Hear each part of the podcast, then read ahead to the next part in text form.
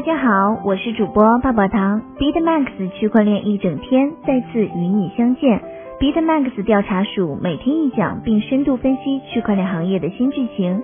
也可以加泡泡糖的微信，小写的 PPT 幺九九九零六，一起畅聊区块链的那些事儿。首先来看一下今天的热点新闻，聚焦今日热点：央行系研发机构二零一六至二零一九年提交数字货币专利达九十七项。工商银行、中国银行相继发布多项区块链相关专利。ETC 核心开发人员将在八月二十一号讨论硬分叉提案。威神称，以太坊不能简化为钱，是以太坊外部的人把 ETH 认为是钱。比特币市值超过美国银行，排在 PayPal 之后。一轮暴涨揭开币圈隐秘的角落。DeFi 及去中心化金融诞生两年多以来，一直是币圈最隐秘的圈子。以下为星球日报常驻机构深潮 TakeFlow 资深作者李峰对暴涨下的币圈众生相应的深度解析。二零一二年十二月，全球首个 DeFi 应用 Maker DAO 上，它瞄准的是稳定币市场，并不具备币圈所期待的炒作价值。六月中旬，康棒的开启流动性挖矿。推出借贷级挖矿，其治理代币 COMP 为用户提供原方案六倍以上的激励，COMP 价格随之飙涨，在三天内翻了六倍。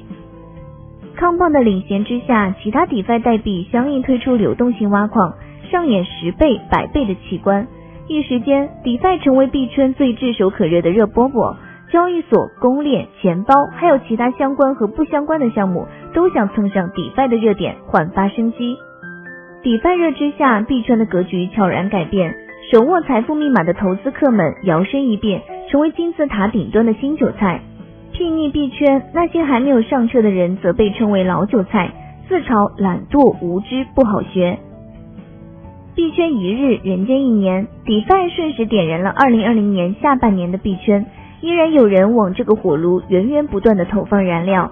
盛景之下，有人借着风口鸡犬升天，也有人会成为燃烧后的灰烬。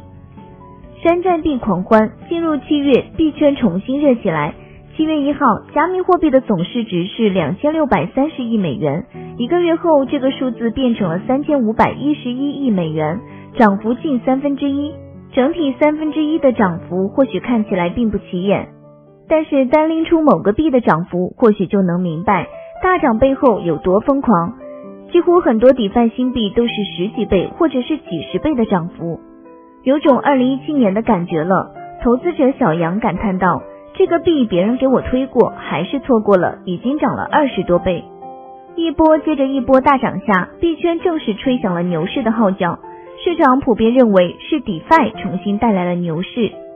这一波 DeFi 热是从六月开始的。六月中旬，，Compound 开启流动性挖矿后，其治理代币 COMP 为用户提供原方案六倍以上的激励，COMP 价格随之飙涨，在三天内翻了六倍。在 Compound 的刺激下，各类底饭项目趋之若鹜，开启流动性挖矿的旋风。这个耀眼的数据，通通换算成了市场情绪，价格的疯涨让投资者重新有了暴富的可能，币市再次变得炙手可热起来。与其他投资市场类似，每轮大涨背后，一批人暴富欢呼，也意味着另一批人正在踏空懊悔。如果你现在点开行情软件的自选列表里面，没有一个币超过百分之二十的涨幅，最近一周没有一个翻倍的币的话，那就说明一件事情。博主区块链威廉在微博上写道：“你已经被新的币圈抛弃了，时代的车轮从你的脸上滚了过去，没带上你。”大涨之下，谁挣到钱了？而又是谁为此买单？韭菜迭代，币圈兴起一轮关于新老韭菜的讨论。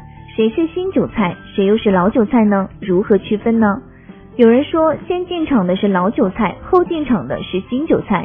也有人说，买了新币的是新韭菜，还有持老币的是老韭菜。没有人能关于新老韭菜给出准确的定义，但从结果来看，赚钱的是新韭菜。没赚钱的是老韭菜，币圈的财富密码从老韭菜转移到了新韭菜的手里。比如 Link，根据 Into the Block 提供的数据，八月九号所有 Link 钱包地址都处于盈利状态，按照上述的定义，买 Link 的就属于新韭菜。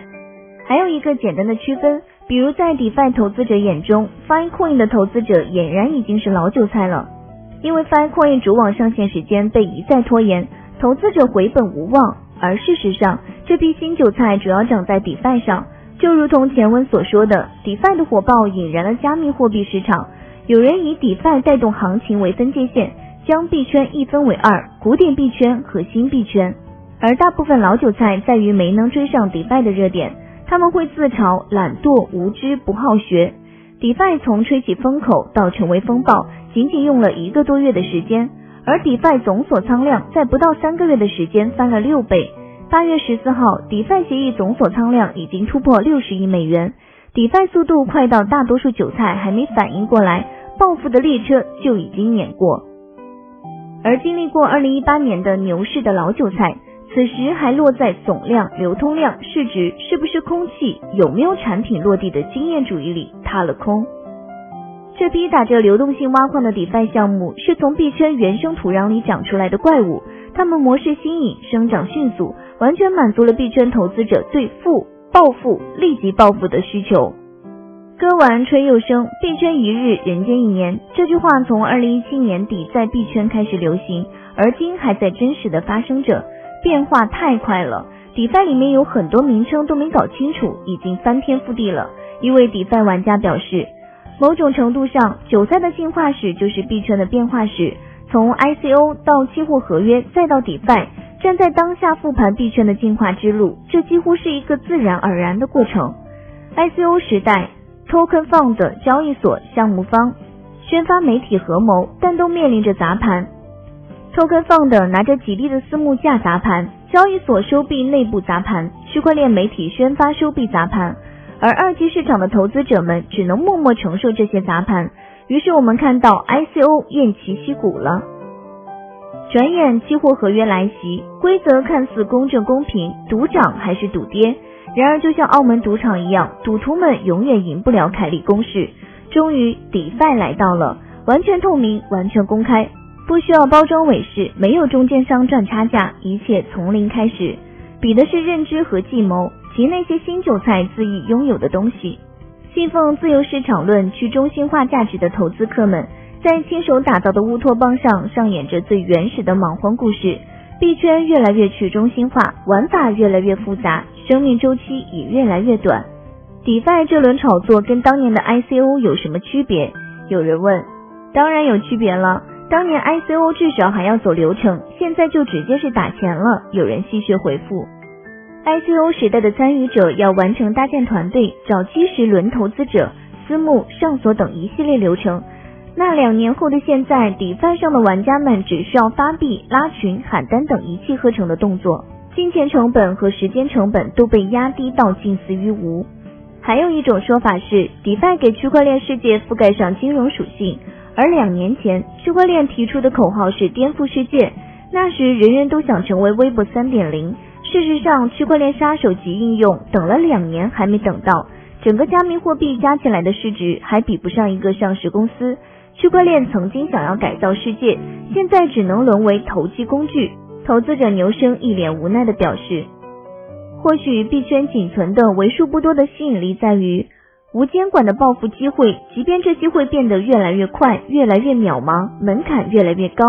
一笔 ERC 二零代币交易的手续费已接近一百元，坊间依然传来暴富的消息。”有社群消息传出，有人靠着最近的 DeFi 预言机 Karma 实现了财富自由，小财富撬动大杠杆，这是币圈吸引力所在。但就像赌博一样，财富自由的终点在哪里？没人能给出答案。北京时间八月十四号下午四点，DeFi 项目 YM Finance 因为代码 bug，短时暴跌百分之九十八点八。前一日价格暴涨到一百六十美元的 YM 暴跌至一美元。带动 DeFi 板块代币集体跳水，从出生到近乎归零，YM 生命周期是三十六小时。有投资者在社群问，充值了十万元购买的 YM，大跌后资产缩水至八百六十元。昨天挖红薯挖着挖着就挖没了，今天开 CRV 开着开着就开进沟里了。有投资者拿自己开涮，同时也有老韭菜庆幸还没来得及上车就暴跌了。DeFi 代币大跌之后，主流币纷纷上涨，新老韭菜的地位再次发生转变，新韭菜气急败坏，老韭菜淡定的一如既往。然而，只是过了一个周末，新币又纷纷开始被新高的表演，比如 Link 一再突破，来到十九点三美元，新韭菜重新占领了价值高地。DeFi 的锁仓量还在继续飙升，一周内涨幅百分之三十，这说明资金还在源源不断的涌入。一揽子新币登上舞台后，疯狂拉盘吸引新韭菜，变成新的主流币，直到下一轮新币上场，周而复始。歌完吹又生，牛声感叹道：“人类的本质是复读机。”可以想见的是，不久之后，在这片新韭菜之上，又将长出一茬香嫩的韭菜苗。但是不得不说，DeFi 的确火爆，也确实有人抓住了这波财富密码，狠赚了一笔。以上就是今日的区块链大事件，大家也可以加泡泡糖的微信，进入区块链一整天的粉丝交流群，大家一起畅聊我与区块链的故事。泡泡糖的微信是小写的 PPT 幺九九九零六，再说一遍哦，小写的 PPT 幺九九九零六。好了，今天的节目到这就要结束喽，咱们下期再见。拜拜。